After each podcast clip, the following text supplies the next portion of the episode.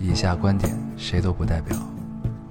火星移民和隔壁王奶奶家丢了鸡蛋一样重要。这里是 Loading 电台，我们只求在大家 Loading 的时候带来点无聊。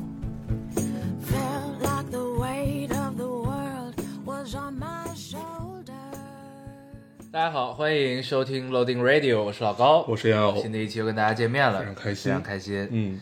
这个这期很很很很快乐啊很！快乐，很快乐。本来想的是周末就录了，结果一直没凑上时间。对，嗯这两天时间特别碎，嗯就是赶着要临走前，然后发现有一堆事儿都没有处理，然后时间就变得被切割的非常非常的碎。嗯，那录电台就需要一个相对整一点的时间来干这个事儿。对，我们从对周末就说要录吧。呃，对，从周周日，嗯第一次定是周日，然后从现今在天已经周周四了，对，时间确实切得比较碎，估计下一期就应该已经是，呃，我在温哥华了，嗯，有可能。差不多吧，对，对，然后这期我们就不读留言啊，因为留留言基全本都是祝你新婚快乐。对，就都大同小异。然后我在留言里发现一个现象， 就是大大大家说都觉得我不婚不育是吧？ 哎我有表达过不婚吗？我从来没有表达过不婚，好像没有吧？我从来没有打过他们我可能觉得不孕就是不 育，不孕不育，对就是不婚。对这个就是这个天聊特别像我不不孕不育， 我只是不你育、啊。是你是对本来就是因为不孕不育，所以才选择了不不育。也有这个可能吧，谁也谁也不知道这个事儿，对不对？然后反正呃没有不婚啊，一直没有表达过不婚，只是不育而已。对，这个人比较不不喜欢为一为为一个生命负责， 比较自私比。较自私。嗯对，可以，没事儿，没准你去温哥华就会传来一个新的喜剧对别，他妈的人生又有别了逼逼新的变 化。啊，不要误会，不要误会。然后在这儿先感感谢大家啊，对，不行错吧，不错，也算人生迈出了一大步。嗯嗯， 行，那我们这期就不读留言了，嗯，然后对，看了看，都是基本都是新婚快乐。，对，都是对，然后那我们就聊一聊我们最近看了什么，以及我们对电台有一个新的展望。对准备关关闭，对，准备关闭。 什么时候从温哥华回来再说。呃，咱们聊这个天儿跟他妈的《狼来了》故事 一样。现在听众应该听我们说电台要关，已经没有什么感受 了。对，反正知道这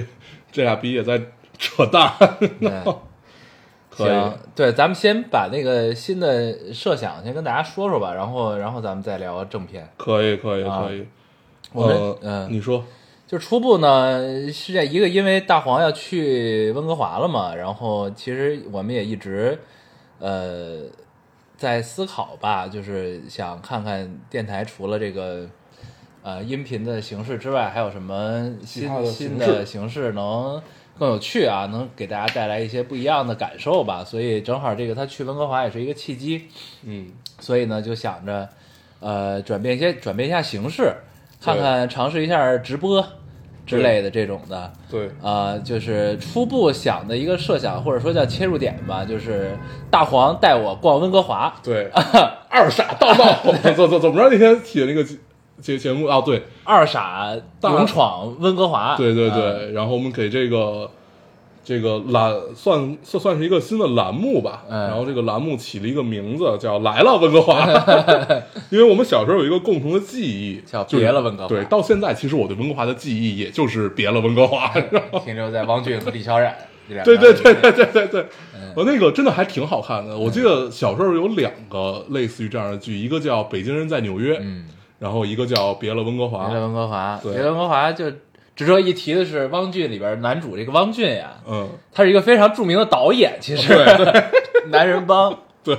啊，小欢小欢喜、小别 离啊，都是他。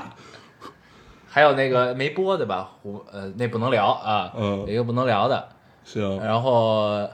呃还有好多大家可以查一下汪俊这的啊，那嗯个长长长长歌行吧，嗯哦还是叫什么天盛长歌，天盛长歌天也是盛他长歌是他，也是他导的，对，可以他是一个非常厉害的导演，然 后但是我第一次知道他也是在那里演戏，对，对，所以反正就基于我们小时候一个共同的记忆吧，我们给它起了一个新的名字，叫做《来了温哥华》。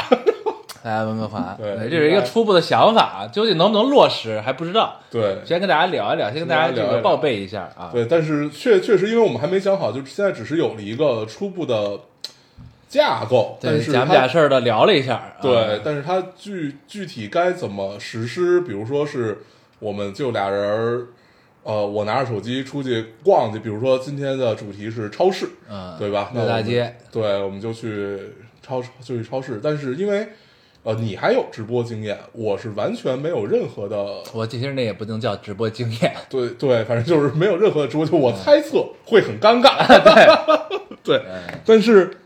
就跟最开始录电台一样，就是谁不是从尴尬开始的呢？ 对，所以我们想就是先做，对，先干，先改变，先做，对，先试试，对，先啊干一干，然后反正不行再说嘛。啊对对对嗯对 我我们我们的好处就是船小好掉头，对，这八年也没有什么成本， 一些电费， 对，没有成本，没有收益， 很合理，很很合理，理嗯很很合公理平对，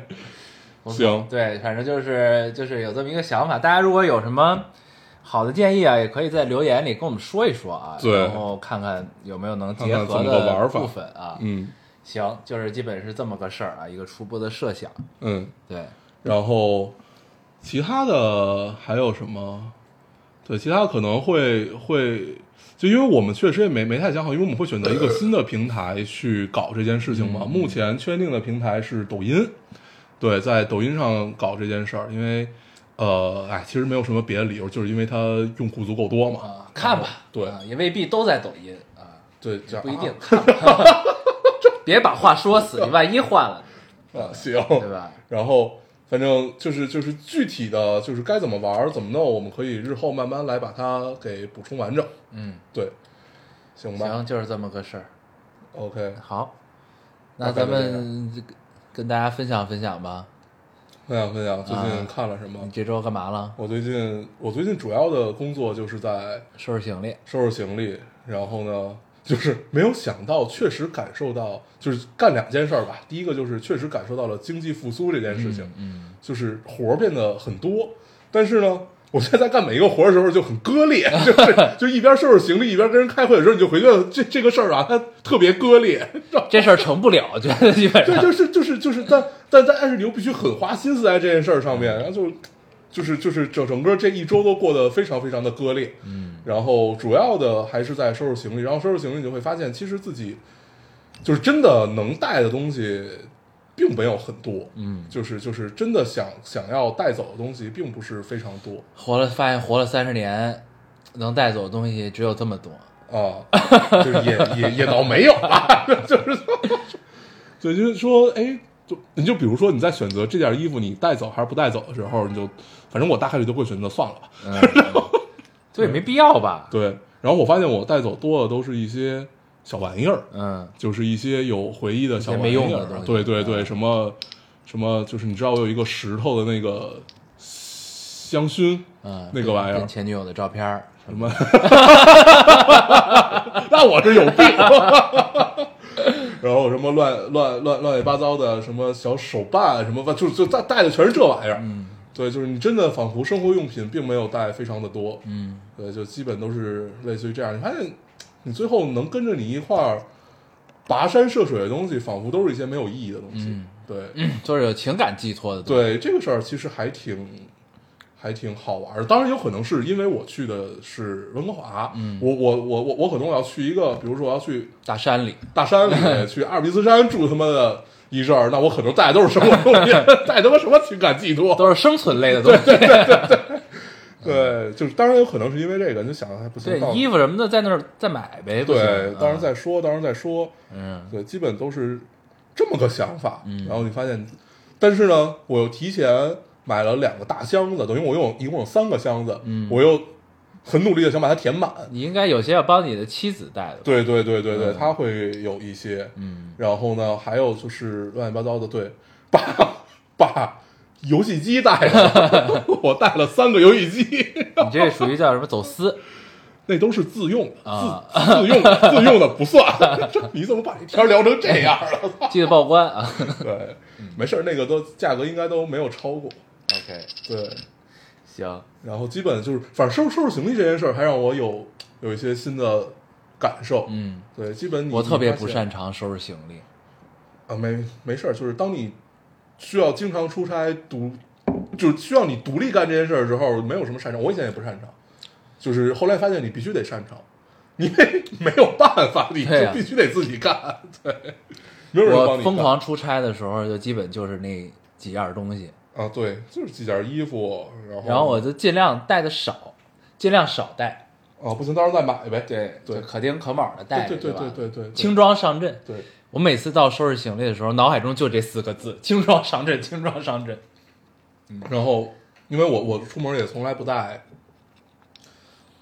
呃，就是正常我们日常穿的内裤啊之类的，我都是买那种一一次性性的。这样的话，我能确保我去的时候箱子可能稍微多一点，回来但时是候我回能来的减时少嗯候，对，就这样很多，就这这点让我很高兴对。嗯对，然后他们告诉我还有一次性的袜子，我说这个我确实不太行，一次性的袜子有点太奇怪了。嗯，嗯对，对，我觉得就是这种收拾行李，其实，呃，我觉得大家的感受应该比我们会更深。比如嗯说是一个北漂啊、沪漂啊这种，他们感受应该，比如说我要从北京回去了，或者我要从哪儿哪儿哪儿怎么样，我觉得他们的感受应该会比我们会更重一些。对，回家是吗？回家呀、啊比如说我要离开一个地方，啊然后一走走，你这不一是走走回一家，站你这啊也对是回家。啊，对，啊其实其实也是，嗯对，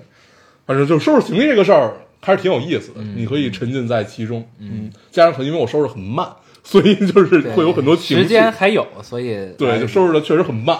你要是明天就走，你没什么情绪，没有情绪，对我确实算是收拾很慢，我花了一周的时间刚收拾了两个箱子， 对，你还得捡出来一些，就是走之前都还得一直用的东西，然后走之后再带走，最后封箱。那就是一一些充电器式的东西对吧，之类的吧其他的三 C 嗯啊，对对对，其他的没有，嗯，真没有。我基本衣服什么的都收完了你，有什么要留给我的遗产吗？没有， 留给你一句话吧，好自不为用之业了，不需要， 好吧，只要东好自为西之不要画。呃，嗯，对我现在很，啊，对，就就这这这这个这个就聊聊到这儿吧，收拾行李也没什么可聊的了，就是有有了一些感受，嗯嗯，然后还挺好玩的，嗯，你最近有看什么吗？我最近看什么了？我忘了有没有在电台里讲了，有一个叫做奈飞的一个剧，叫做《虚构安娜》还是《制造安娜》？好像没有吧？我讲没？讲我忘了。我也不记得。它是根据一个真实的案件改编的，嗯呃，不对，案件吧，算是诈骗案。嗯，然后它就是有一个这个案子呢，在 B 站上，我是在 B 站上看到，我忘了是谁讲的了。然后呢，它就是有，它就是讲一个叫安娜的一个人在俄罗斯生的德国人吧，应该是大概是这么一个是构成啊。然后他去了纽约，他呢就是通过他自己这个，他一直有一个时尚梦，就是希望作为一个时时尚达人出现的这么一个情况。然后他也去一些时尚杂志实习过，嗯后来呢，觉得可能还是不行，他有一个自己要实现的时尚梦，然后呢，他就去到了纽约，然后呢，通过这个给大手大脚的给小费，一给就是一百美金什么的，嗯这种的，然后参加各种 party，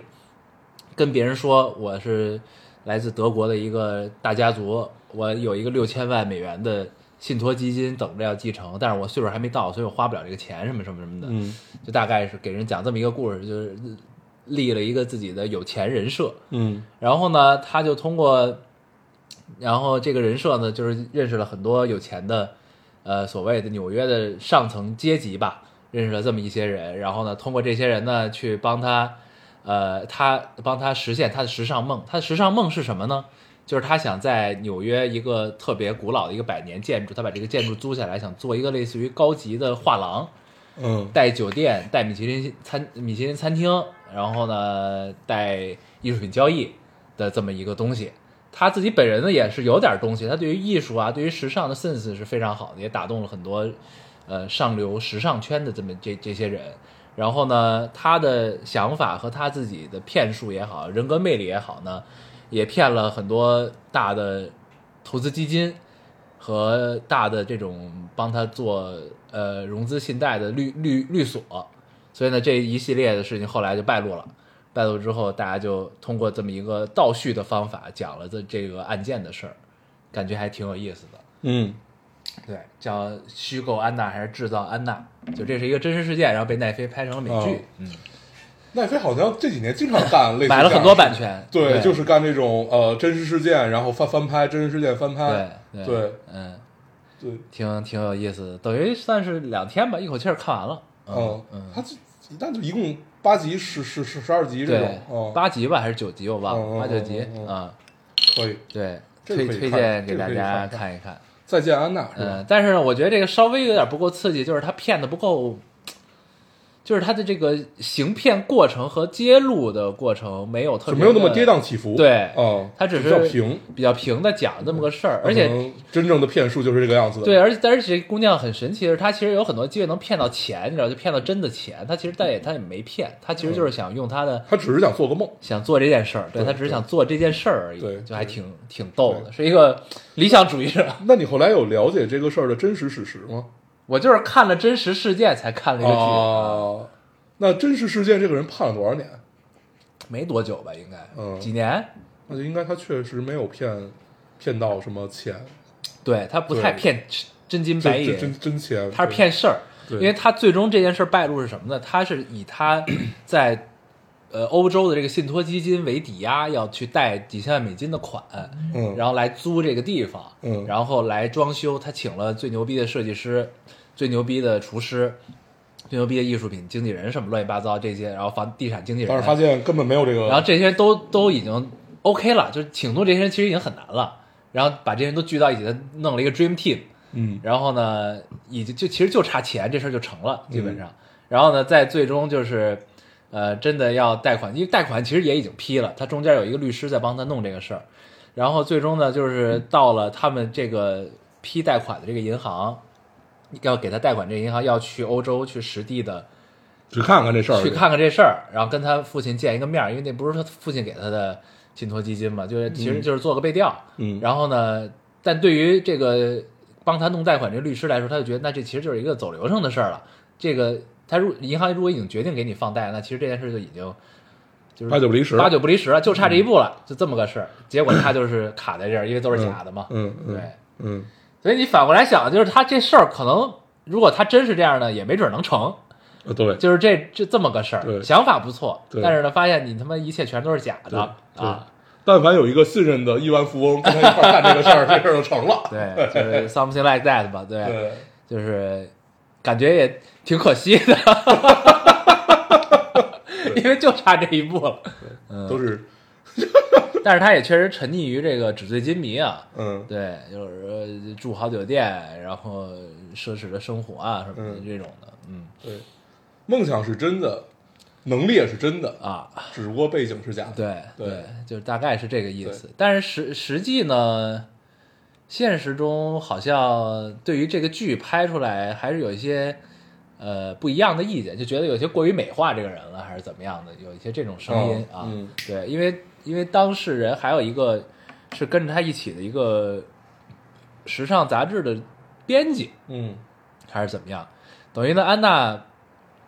这个事件的本人呢，拿她的这个经历，网飞应该花了三十多万美金吧，买了她的版权。然后呢，这个编辑呢又写了一篇文章，就是拿这个事儿也赚了一笔钱。嗯然后这个编辑的角度呢，就是说有些过于美化这个安娜了，还是怎么着的？对，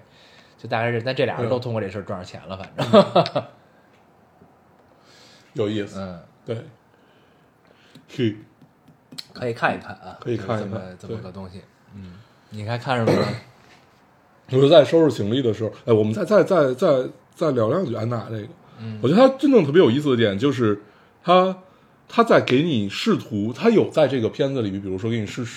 就是她实际上是想传达，就你看完你看完是这个感受，嗯是因为你觉得，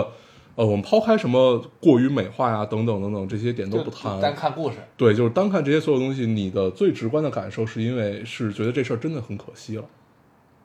嗯，呃，我觉得是这样，就是我其实看完之后，我仔细地回想一下他想干的这件事儿啊，嗯我觉得也难，为什么呢？就是他如果你怎么怎么，你即使融到资去搞这个事情，你通过什么赚钱呢？你明白吗？就是它是一个你很 fan 很 fancy 高端的一个私人艺术会所吧，算是，你可以这么理解这个东西啊，就是通过故事的描述。它这个东西，它之所以能运转起来，其实是依靠它的背景，嗯他的艺术人脉、艺术圈人脉，呃，他的家家族背景也好，怎么样也好，有有他有他能打拿到的非常 unique 的、非常稀有的艺术品是一方面，那他还得有卖家呀，还得有买家呀，对吧？嗯他作为一个中中间商，作为一个中介，他其实这就是一中介的活儿嘛，对吧？做了一个画廊，或者说做了一个呃艺术品展览中心，怎么又能交易又能看，然后你还能嗯住在这儿，还能吃饭，嗯就这么个东西。但其实这一切都是依托于他营造那个人设，嗯就是你的人设首先代表你有人脉，嗯你，有资源，嗯艺术的也好，呃，金融 finance 的也好，但是对他吧确实也找到了这些所有的可以的可以帮他来工作的人人人嗯员，也也也就是说，我依靠一个假背景攒起来一个很牛逼的团队。啊、对这个团队，如果能正常运转的话，嗯它理论上就应该是可以赚到钱的。嗯，不 是，我觉得不一定，嗯就是它是一个好的平台，好的架构，那你里边儿你往里灌什么水呢？往里注入什么血液呢？是取就决于这个片子有没有 讲？就比如说，呃，他之后的一些打算啊，比如说他是要依靠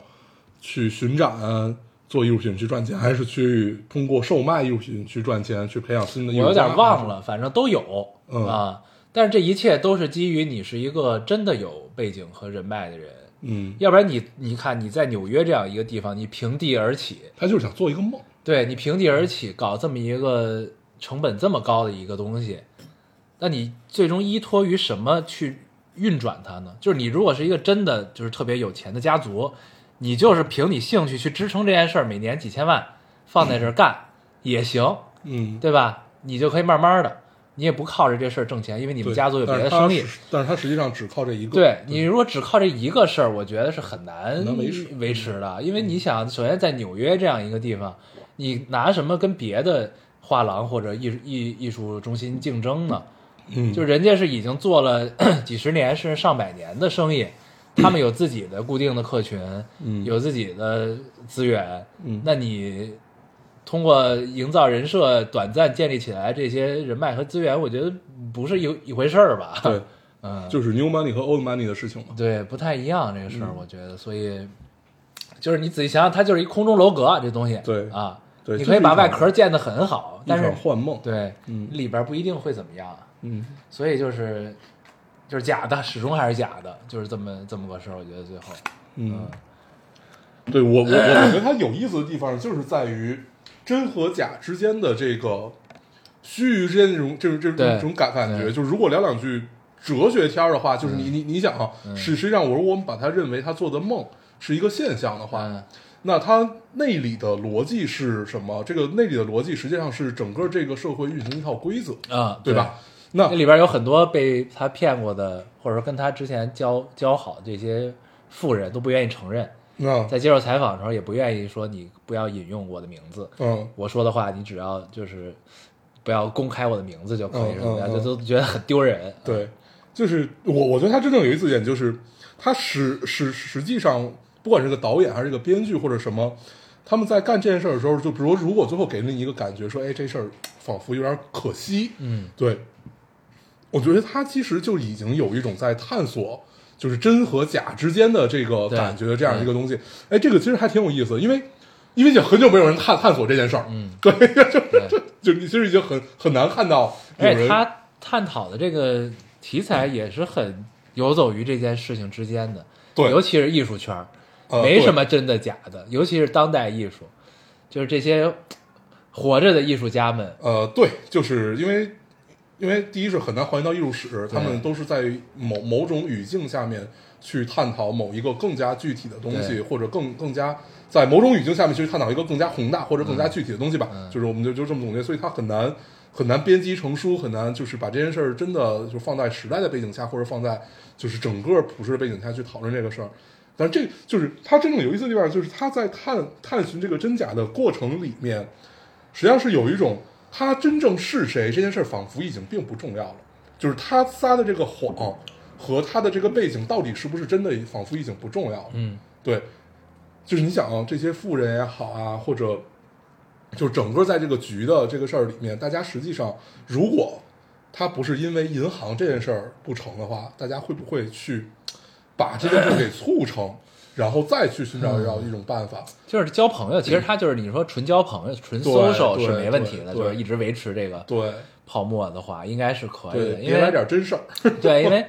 你想他他是之前也常住在一个酒店里，嗯他呢给那个酒店的前台也好啊，服务员也好，给的小费都非常多。嗯然后那个这这个酒店有自己的资源，嗯就是他呢通过他的给小费的大方和他的这种建立起来这个人设，大家都觉得他很有钱，嗯所以呢就会帮他。嗯，比如说我想订一个什么餐厅，他呢应该他们那个酒店之间应该和一些比较难订的这种高端餐厅都有一些联系，然嗯后他有一个要客的一个群之类的嗯这种的，嗯嗯就是他有一个 list，他可以把这个安娜加进这个 list 里。嗯这个酒店的前台就是他一直给他最后变成他好朋友的这个人，他因为给了他很多钱嘛，然后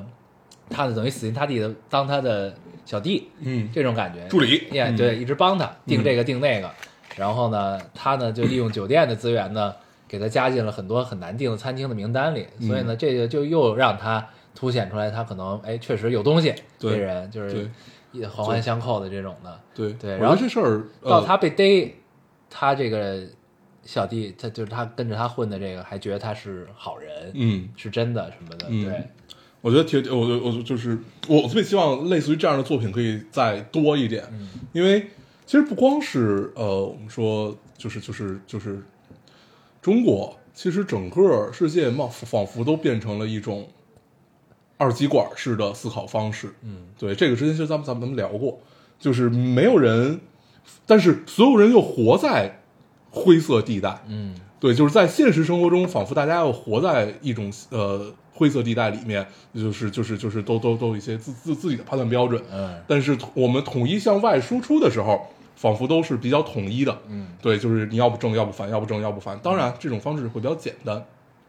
对，更会更好的表达自己的态度，对这个，但是就是就是你你看啊，以前实际上我们能看到很多类似于这样的作品，就是在就是人没有彻底的恶，人也没有彻底的善，等等等等的这样一套东西，但。但但但但但是后来出出现了一个词叫历史虚无主义，对吧？所以就是、就是，我觉得历史呃很大程度上历史虚无主义的一个判断标准就会有一种二极管的倾向。当然，我不是说历史虚无主义是好的啊，历史虚无主义一定是不好的。对，就是我觉得类似于这样的影视作品啊，或者等等的这种作品会多一点，会给大家提供一个新的思考方式。嗯我觉得这还是挺好的，嗯这还真的是挺好的。是，嗯反正看安娜这个戏呢，你就会觉得这是一个吹泡泡的过程，嗯嗯就是泡泡始终会破，嗯就看你在什么时候破，嗯嗯，对吧？对，就是它呢是在它吹到最大之前就破了，嗯，对吧？有人就吹了起来。呃，吹了起来之后也有破的一天，对就是如果这个东西的呃地基是对假的，是虚的，对吧？对，有趣，嗯，这还真的是挺好玩儿可以看，就是一度会在看的过程中，你就会在想，操，它到底是真的假的，的啊，对吧？就这种感觉，很难判断，呃，但是最终是假的，因为那个我就不剧透了。嗯，，对，就是想看的观众可以看看，带着这份感觉啊。可以，对，对我就我这我我这一周就是在收拾行李的时候看了那个《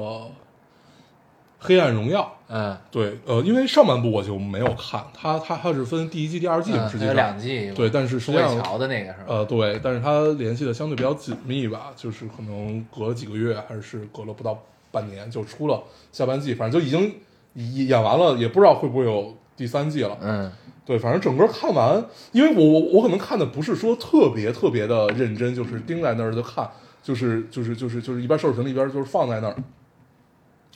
我还我还挺喜欢的，就是嗯我的感受还是挺好的。它是一个爽剧，嗯，就是很爽的那种爽剧，就就是是惩惩恶扬善的爽剧。哦，对对，就是还还还基本最后都是好人有好报，然后它是好几坏个人案子是吗？没有，他就一个案子哦，啊。他说有好几个案子，但是主线就一个，啊都是根据他身边的，就是也没有好好好好几个案子，就是主主线就一条。然后我在看这个时候就想起来，前两年看的台湾有一个片子，也是呃，但是它不是校园暴力啊，嗯它它它它是讲的杀人犯的家人，嗯叫《我们与恶的距离》，嗯对吧？贾静雯儿，贾静雯儿嗯贾静雯儿演的，就是我会更觉得《我们与恶的距离》会更深刻一些，但是他嗯这种深刻不是说我就是往你脑袋里按，就是告诉你我好深刻呀，我好深刻呀，嗯我给你表达，但是他们不是，就从他们起的这个名字，其实你就可以看得出来，《我们与恶的距离》实际上每个人都是，他实际上真正讲的是悠悠众口这个事儿，嗯，对，就是互互联网、加上悠悠众口这件事儿会有一个指数级的爆发，对对你提到这个，我其实还得看看。我之前一直想看《我们与恶的距离》，我没看。嗯，值得看，嗯值得看，但是我忘了当时看的一个感受啊，当时看应该觉得有点慢，啊就是就是因为可能你抱着心态是不一样的，你抱着心态是看一个，可能也是看一个爽剧，看一个节奏感特别快的这种，但是它实际上节奏没有那么快嘛。嗯嗯但是就是《我们与恶的距离》里面，我比较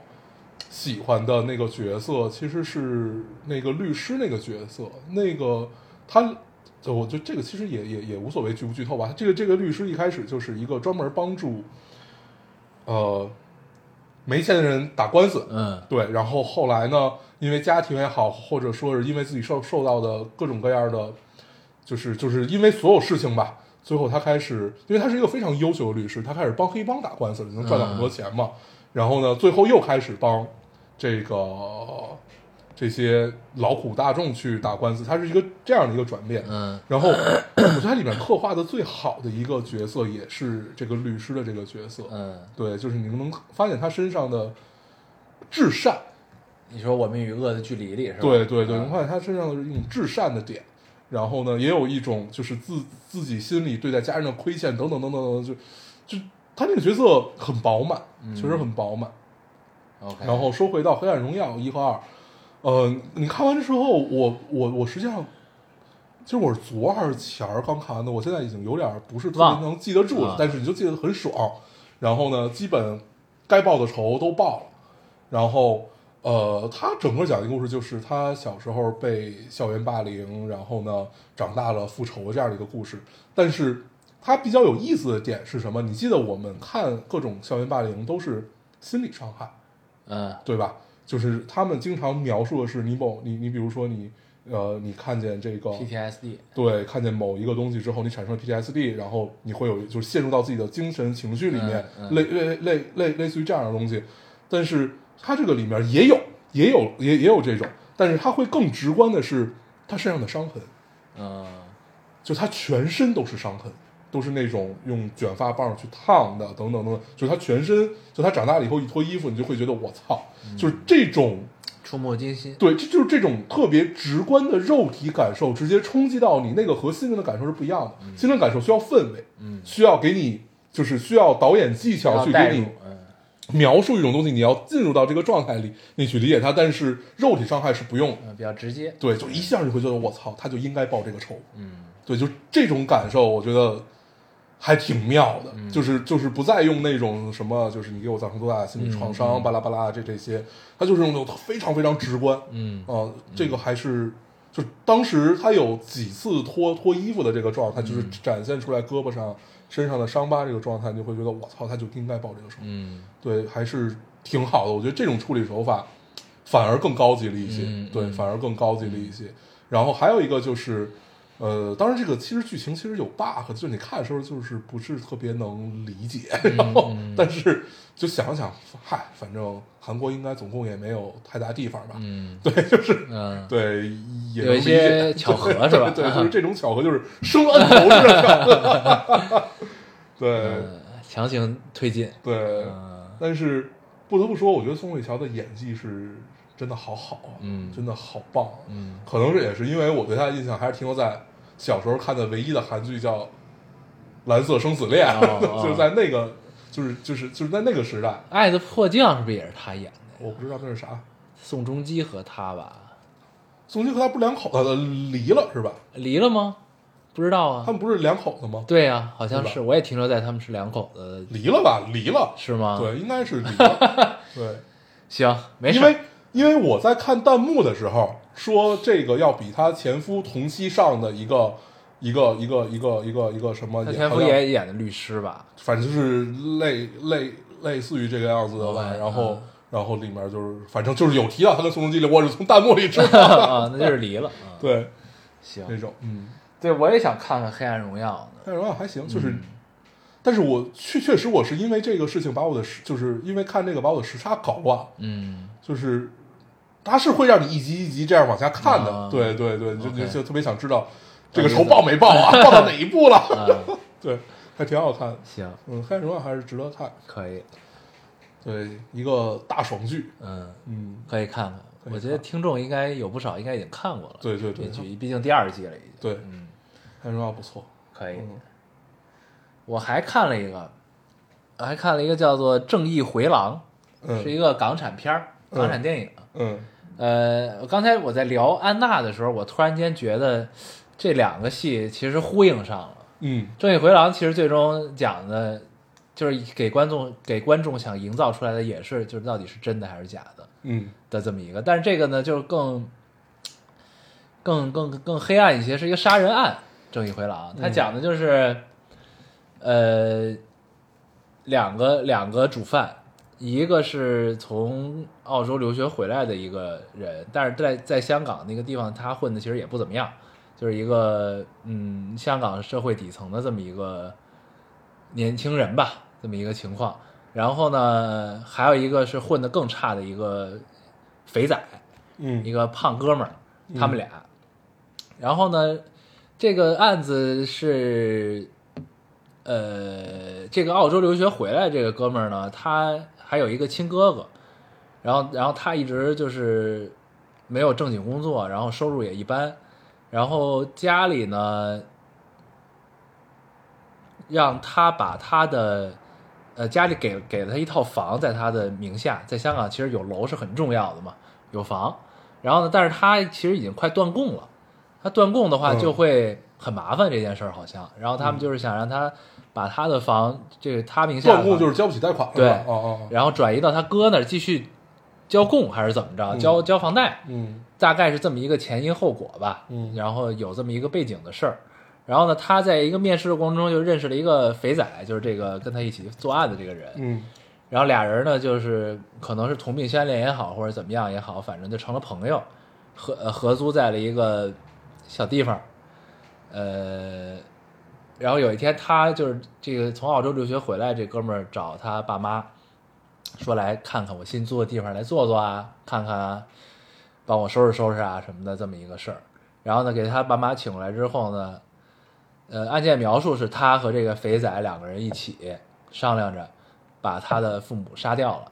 他是因为恨他的父母，让他的房呃把他的房子收了，还是因为什么？呃，应该就是因为这个，就是因为前面先演了，就是他们通过呃律师作为中介，他签了一个字，然后就把房他名下的房子转给他哥了，嗯，这么一个过程。然后但是他是没有这个预期的，他反正很不愿意，他不让哦那个状态就是很不愿意，嗯也不太高兴。然后他而且他精精神上应该是有点大病，他应该是一个反社会人格嗯这种情况。然后呢，就一块儿把他父母杀了。杀了之后呢，然后就开始这个庭审，庭审呢，然后还着重描述了这几个陪审员，九个陪审员，嗯，然后有点像那个十二公嗯民，十二公民、十二怒汉那种感觉，就是揉进去了，揉在这个嗯电影里了。然后陪审员之间还有一些嗯啊、这个纠葛，嗯啊、一些一些立场不同啊，嗯知识结构不同啊，嗯对待同样的事情的看法不同啊，就这些问题。对，然后呢，这个庭审呢非常有意思，它是两个被告嘛，两个被告和一个检方，然后这两个被告先审的是这个从澳洲留学回来这个。他呢，基本就供认不讳，就是我。但是呢，我想说，他想说的就是这个肥仔跟我一起，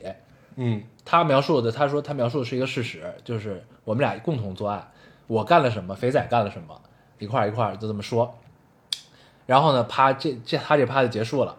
结束之后，然后开始审肥仔，肥仔是有点智障，有点弱智，嗯这个这个前面这个澳洲留学回来瘦子啊，咱们就叫瘦子吧。这个瘦子呢，他的智商应该是一百三十多，还是一百一百多少？高智商就高智商。嗯，然后这个高智商的反回上反社会型人格，对，buff 也得很满呀啊，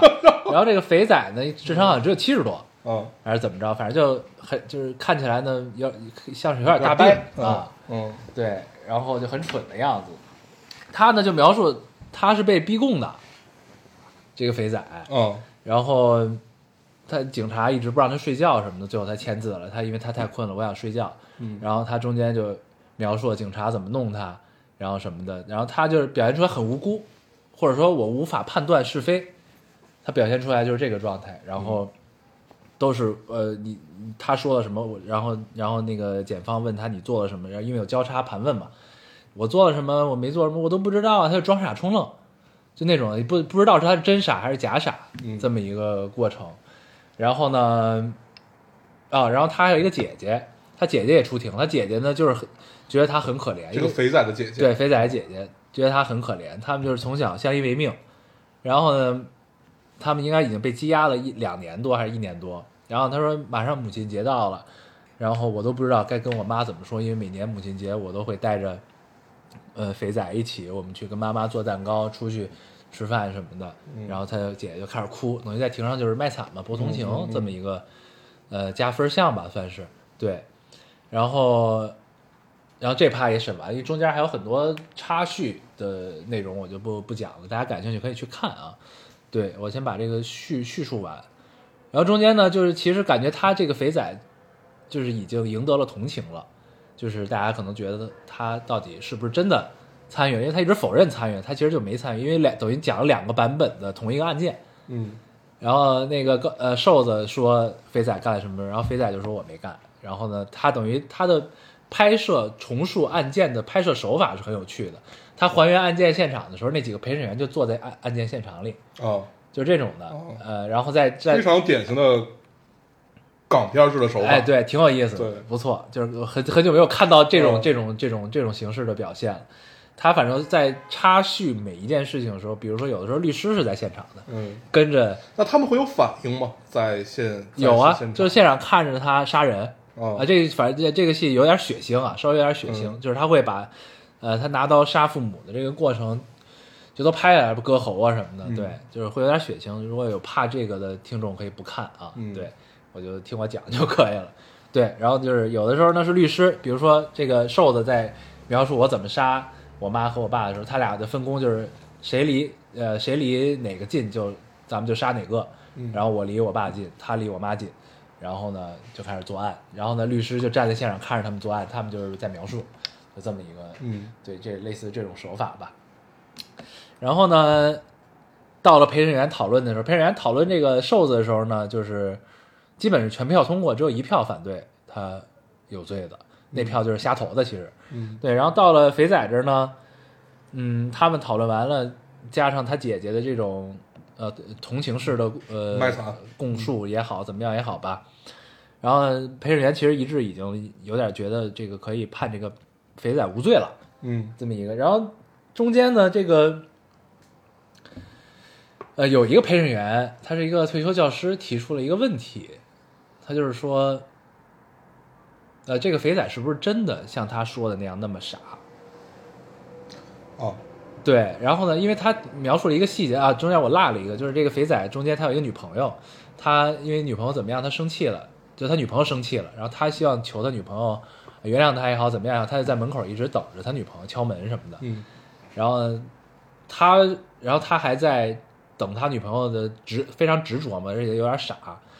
然后他在他女朋友家门前尿了泡尿，嗯，就是因为他憋的已经不行了，就是没地儿尿，他就在他门前尿了泡尿，他也不想离开，就是表示他的偏执嘛。然后这个陪审员讨论的时候，这个女退休女教师就提了一个问题：这个肥仔是真的像他说的那样吗？但你看他，如果是他没有判断是非的能力，或者他呃比较傻也好，怎么样也好，他在学警员，就是那个虐待他的警员，他在复述这件事儿学警员说话的时候，学的简直太像了。就是很惟妙惟肖，说这一切让我不禁的想，他真的如他所说的那么傻吗？还有他想说的是，那你们想想，他在他女朋友家门前尿那泡尿，是因为他真的憋不住吗？还是因为他就是故意尿在他门口的？嗯，就是他提出了一个另外的角度，啊，另外的角度，你听完，听反正我看到这儿的时候，我就起有点起鸡皮疙瘩，嗯嗯就觉得操，好像也是啊。然后等于就留了这么一个松动的活口儿，对于这个胖子他到底干了什么，嗯，是不是真的参与了这个案件？然后影片就结束了，然后就是后来判他无罪，嗯就是因为这也是一个真实案件改编的嗯啊，然后就判他无罪了。判他无罪之后呢，呃，这个这个这个瘦的就就进监狱了，然后肥仔就出来了。出来之后，他离开离开那个法庭，他姐打出租车带他走，然后他中间就说：“师师傅，快停一下，我想撒尿。”啊你知道吧？就是哦你到底是不是能不能憋住自己的尿？嗯，你要是按正常来说，你应该就会尿在车上，就像你说的那样他如果影片在这儿结束的话，其实是给了他的看法的呀，就是至少给了嗯创作者的看法的对呀，，就创作者对吧可能觉得就是他们他是装的嘛就是他们参与了，啊，对对对，对，如果影片结束到这儿的话，这就跟就是就是我忘了那是哪个电影儿，最后他找那个女记者的时候，他从他就是就是又还原了一遍，就是反正笑了一下还是怎么着。嗯嗯就其实这个作为创作者来讲，他实际上已经给了答案了。嗯对，嗯，就是一个真实事件改编，所以好嗯多人好像觉得这是这个导演想跟这个胖子隔空喊话，嗯，啊对，这个其实是有态度的。啊这就是有点儿就是说白了就是你给人感觉一种就是这个肥仔在扮猪吃老虎，对对对，他在对演，对对他可能是真的呃，真的就是就是有真的智商有问题，对但是他可能又没有那么有问题，对，他有只是想脱罪，所以他表现出来是这样的，对对对嗯。很有可能，嗯，而且这中间还演了，就是他姐去探视的时候跟他说：“你只要记记好了，按照我说的怎么怎么样。”但他具体他姐跟他说的什么没演，嗯对。然后肥仔说：“我记不住啊什么什么，就一傻傻的一直那样的感觉。嗯对，那这么想起来就的所有人话，都在演，嗯，对，这么想起来的话，就像是安娜和这个两个其实都在 都在探探索探这件事索情，哪个是真的，哪个是假的，对，对，挺有意思。这《正义回廊》的拍摄手法我还蛮喜欢的。嗯挺好看的，但是就是稍微有点血腥，在那个还原案件的过程中，嗯，可以看一看嗯。他呢就是属于那种老式的港片儿的那种感觉。但制作还是很精良的， OK，嗯，可以看一对看，可以看一看。不错。行，这两个还都是真实案例、真实案件改编，嗯不错，嗯，这两天还看了什么？我就没看什么，你还有看什么吗？没了吧？之前都讲了，哇，我在等那个，呃，是是奈飞吧，还是苹果呀？苹果啊嗯马上有一个新剧，呃，叫什么来着？我看一眼啊，呃，《众星云集》嗯，哪方面的呀？就是电影儿啊，哦，啊，不是剧，是个剧，是个众星云集之剧。嗯，那我有点忘了叫什么，讲那个环境变化的，哦，那有点跟上一个那叫什么？那个呃，不要抬头啊，啊，对对对哦对对，就有点那意思。但它是一个，是一个，是一个，是一个剧，是一个嗯苹果的剧，嗯嗯嗯但是我这个现在找不到它叫什么了。嗯，对我这在等那个呢，感觉三月底吧，应该就会有了。三月底有很多好剧，感觉因为最近剧荒了好久了，嗯。一直都没有什么好看的感觉。对，然后我最近看了一个，看了一电影，我我我我我我不是一直最近在看那个跟苏维埃有关的历史吗？嗯，然后我发现就给我推了这部剧，我我是先在抖音看到的，嗯后来我去找来看了一下，叫《再见列宁》，嗯很老了，嗯很老了一一一个电影，呃，还挺有意思的。它大概讲的是什么呢？就是他妈妈，我我我我我用最快的讲一遍啊，就是他妈妈生病了，嗯然后呢不能受刺激，但是呢这会儿柏林墙已经倒塌了，嗯等于他妈妈是一个一辈子都。呃，在共产主义下面，然后信奉共产主义这一套，然后就是所有东西都都都都是就是接受的这部分教育，然后呢，他的儿子和他儿子的朋友们就帮他营造了一个，呃，柏林墙还没有倒塌嗯的这样的一个世界。共产主义小世界，对，嗯然后他全片最经典的那个镜头就是直升机吊着那个列宁像，就吊着半个嗯列宁像，然后从一条街里面飞过去，嗯然后列因为那那个列宁像就是非常标准的一个姿势，是冲冲大家招手这个姿势嘛，仿佛在做最后的告别一样，嗯，嗯对，然后他其实就描绘了一个，呃，想象当中的政治图景吧。嗯然后这种政治图景有意思的地方在于，他儿子本身是一个特别，就是就是比较西式的这么一个人，就是他是一个比较，呃，因为他们都是德国人嘛，那会儿分东德和西德，你知道吧？嗯然后呢，他是一个比较就是更更倾向于就觉得我我们要过一些呃西方人的日子，就是那样的一个状态，所以其实不理解他妈妈的。然后在这个帮他妈妈营造这个事儿的这个过程中，慢慢的理解了，呃，真实本来就是最开始的苏维埃大家的梦想是什么样子的，对对。然后他一点儿一点儿去了解，包括就是西班牙国际纵队是怎么回事儿，就是大家为什么可以自费去打仗，对吧？ 就是类类打打一场仿佛跟你的国家没有任何关系的战争的等等等等这样的一套东西。就《再见列宁》其实是有很强很强的政治意味，但是很值得一看，很值得一看。嗯，是一个意识形态剧，呃，对，但是呢，也没有那么意识形态，对，就是但是很值得一看。啊 OK 嗯嗯，大概就是这种。可以，嗯我有点拿不准这个这个片子吧，能聊到哪一步，你知道吗？ 所以就是泛泛的聊一下，嗯行对因为它毕竟也能在视频网站上搜着，嗯对，但是确实是有一点点的删减的， ，OK，对。但是我确实也不太知道这个片子到底能聊到哪一步， 这感觉聊深了，这电台就没了。嗯， 可以，大家有兴趣的话可以看一看。嗯不错，行，我就没有什么其他的。嗯，那时间也差不多了吧？嗯，行，行，那咱等你到了温哥华之后吧，我们琢磨琢磨。对好看啊看，好嘞，然后行，那这期节目就先这样，嗯到时候我们温哥华见啊，温哥华姐来了，温哥华，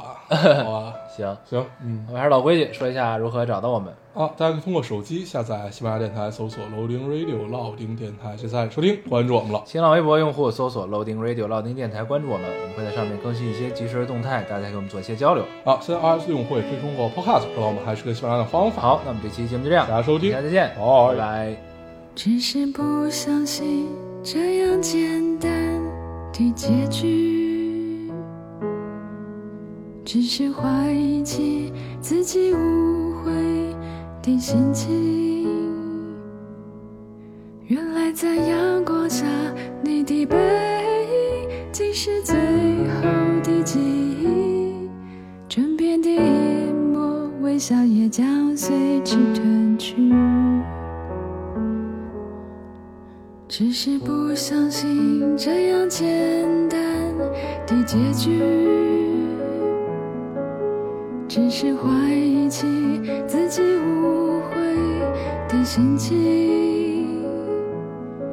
原来在阳光下，你的背影竟是最后的记忆，枕边的一抹微笑也将随之褪去。五月的阳光洒下，五月的风吹起，以前沸腾的感情都将沉淀为清澈的空气。五月的阳光洒下，五月的风吹起。便是年轻的故事最潇洒的主角。你我就像散开在风中飞扬的棉絮，注定要生生世世流浪在天际。